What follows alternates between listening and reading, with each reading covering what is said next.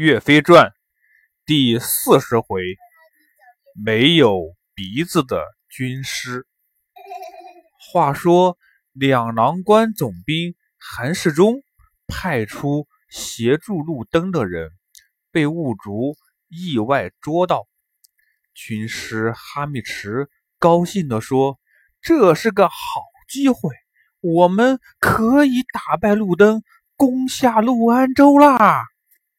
兀竹就问：“啊，军师啊，你看这封信也没写啥军事机密，你能有什么计谋呢？”哈密迟说：“大王啊，这封信虽然平平无奇，但我们攻破陆安州就要靠它啦。你想啊，大王。”如果路灯采取了韩世忠的建议，坚守城池，那问我们猴年马月才能打败他呀？让我来模仿这封信的笔记，伪造一封书信，就说韩世忠要领兵来救路灯，约定明天。路灯出来和我们交战的时候，他们一起攻打我们。这样的话，路灯一定会相信的。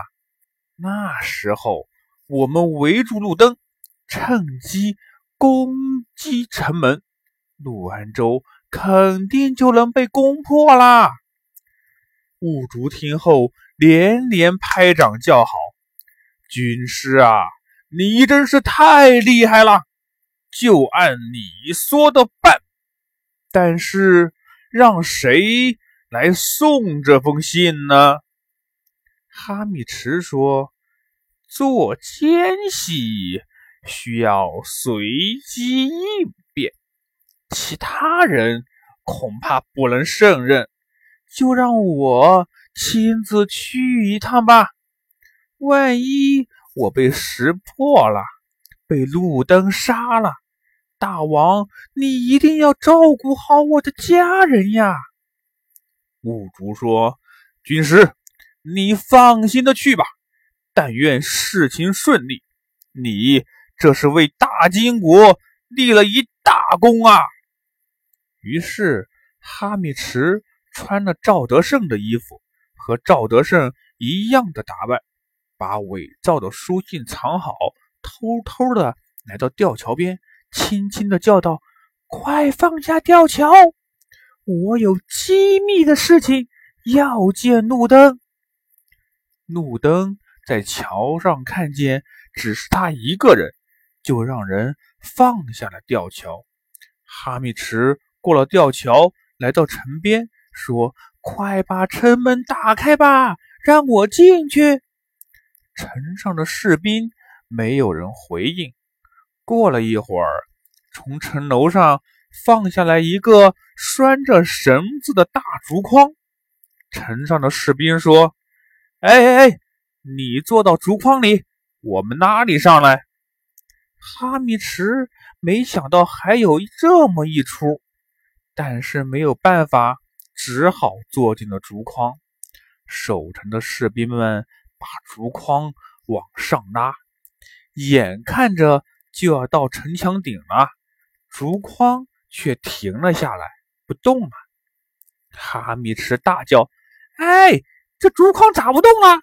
你们继续把我拉上去呀！”路灯说：“你现在就在竹筐里坐着吧，回答对了我的问题，我再拉你上来。”哈密池往下看，乖乖，竹筐离地面足足有十层楼那么高，就这么悬空着，凉风一吹还乱晃呢。哈密池都快哭了，心里祈祷着：拴竹筐的绳子可千万别断呐！不然，不等路灯发现自己是奸细，就先摔死了。哈密迟心里害怕，嘴上却挺硬，说：“好，好，好，你快问吧，不过如果耽误了正事儿，你可吃不了兜着走。路灯微微一笑，并不在意，问道：“你是何人？来做什么？”哈米迟撒谎说：“我是韩世忠，韩将军的手下。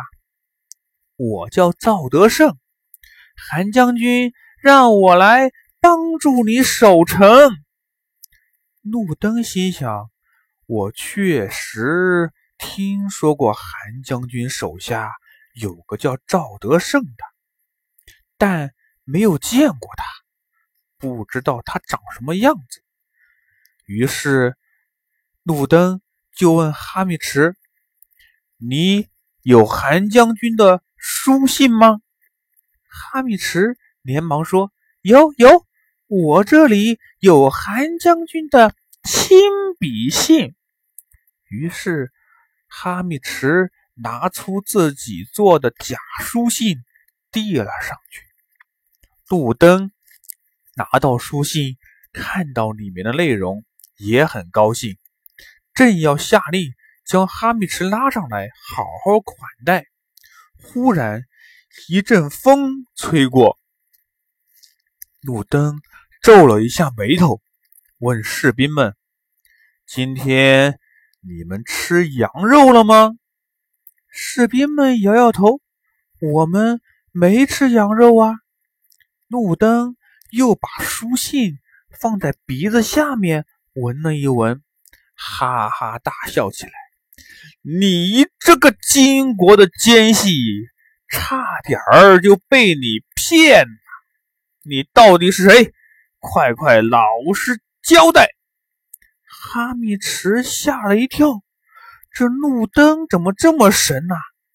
我什么事儿也没有做错呀，他怎么就识破了我的身份了呢？哈密池看见被路灯识破了身份，只好承认：“哈哈哈哈哈哈哈！小诸葛果然名不虚传，我。”是兀主手下的军师哈密池，可是我不知道你是怎么发现我是奸细的。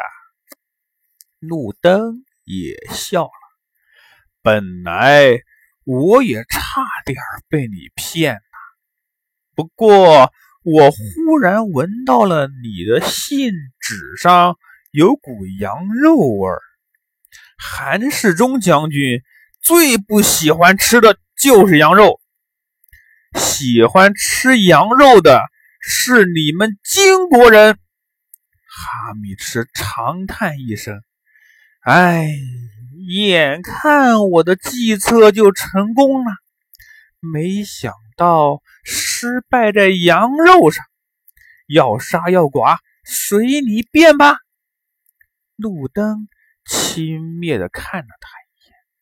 我要是杀了你，别人还以为我怕怕了你的计谋。但是你太狡猾了，说不定下回又扮演谁来骗我们。来人，把哈密池的鼻子割了，放他回去，这样他下回就没法再骗人了。哈密池成了没有鼻子的军师，连滚带爬的逃回了金国大营，心里把路灯恨死了，发誓一定要报仇雪恨。后面又有怎么样精彩的故事呢？小朋友们，咱们下回再说。